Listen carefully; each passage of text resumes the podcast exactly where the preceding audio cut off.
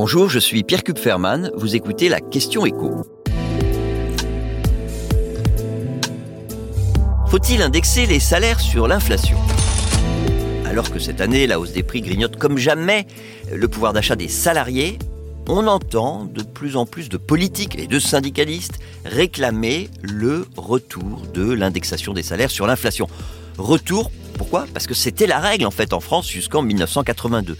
D'ailleurs, interrogé à ce sujet euh, mercredi soir, Emmanuel Macron a expliqué que cette indexation n'était pas la solution et que d'ailleurs elle avait été supprimée par un gouvernement socialiste un an après l'arrivée au pouvoir de François Mitterrand. Pour justifier son rejet de l'indexation des salaires, le chef de l'État reprend à son compte les arguments de nombreux économistes, à savoir qu'indexer les salaires sur l'inflation, c'est prendre le risque d'amplifier la hausse des prix, les entreprises devant augmenter leurs prix pour compenser les augmentations qu'elles accordent. C'est ce qu'on appelle la boucle prix-salaire. Et puis, pour les entreprises qui sont en difficulté, et il y en a évidemment, le risque c'est qu'elles mettent la clé sous la porte ou en tout cas qu'elles licencient une partie de leur personnel. Alors, à défaut d'obliger les entreprises à augmenter leur salaire, le gouvernement préfère encourager celles qui le peuvent à au moins verser des primes à leurs salariés. On peut même dire qu'en la matière, il a multiplié les incitations fiscales, les exonérations de cotisations sociales, tout ça pour parer la critique des employeurs qui assurent qu'augmenter les salaires serait pour eux à la fois trop risqué et trop coûteux, notamment à cause du niveau des cotisations sociales. Alors, c'est quoi ces incitations? Bah, euh, Vous avez la prime partage de la valeur, vous avez le, niveau maximum des tickets resto, ça a l'air de rien, mais c'est aussi un moyen d'améliorer le, pouvoir d'achat des salariés, puis vous avez la prime transport. Simplement, à l'exception de quelques grands groupes, les employeurs, on ne peut pas dire qu'ils se précipitent sur ces alternatives aux augmentations de salaire.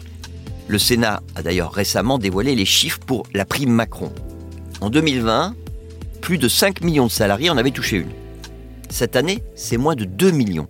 Alors, c'est vrai que depuis août, cette prime pouvoir d'achat, elle a été remplacée par une nouvelle prime qu'on appelle partage de la valeur et qu'on n'a pas pour le moment de données chiffrées euh, sur cette nouvelle prime. Mais enfin bon, quoi qu'il arrive, ce qui frappe, c'est que le montant moyen versé par les entreprises via cette prime, eh ben, il a baissé.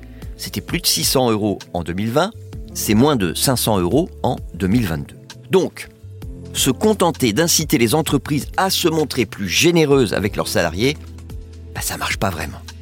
Et d'ailleurs, il y a une petite phrase hier d'Emmanuel Macron qui laisse à penser que le gouvernement n'exclut pas de passer de l'incitation à une forme d'obligation.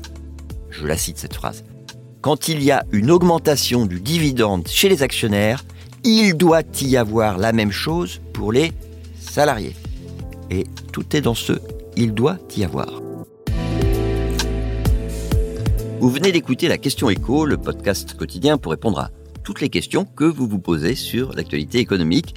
Abonnez-vous sur votre plateforme d'écoute préférée. N'hésitez pas non plus à nous laisser une note et un commentaire. À bientôt.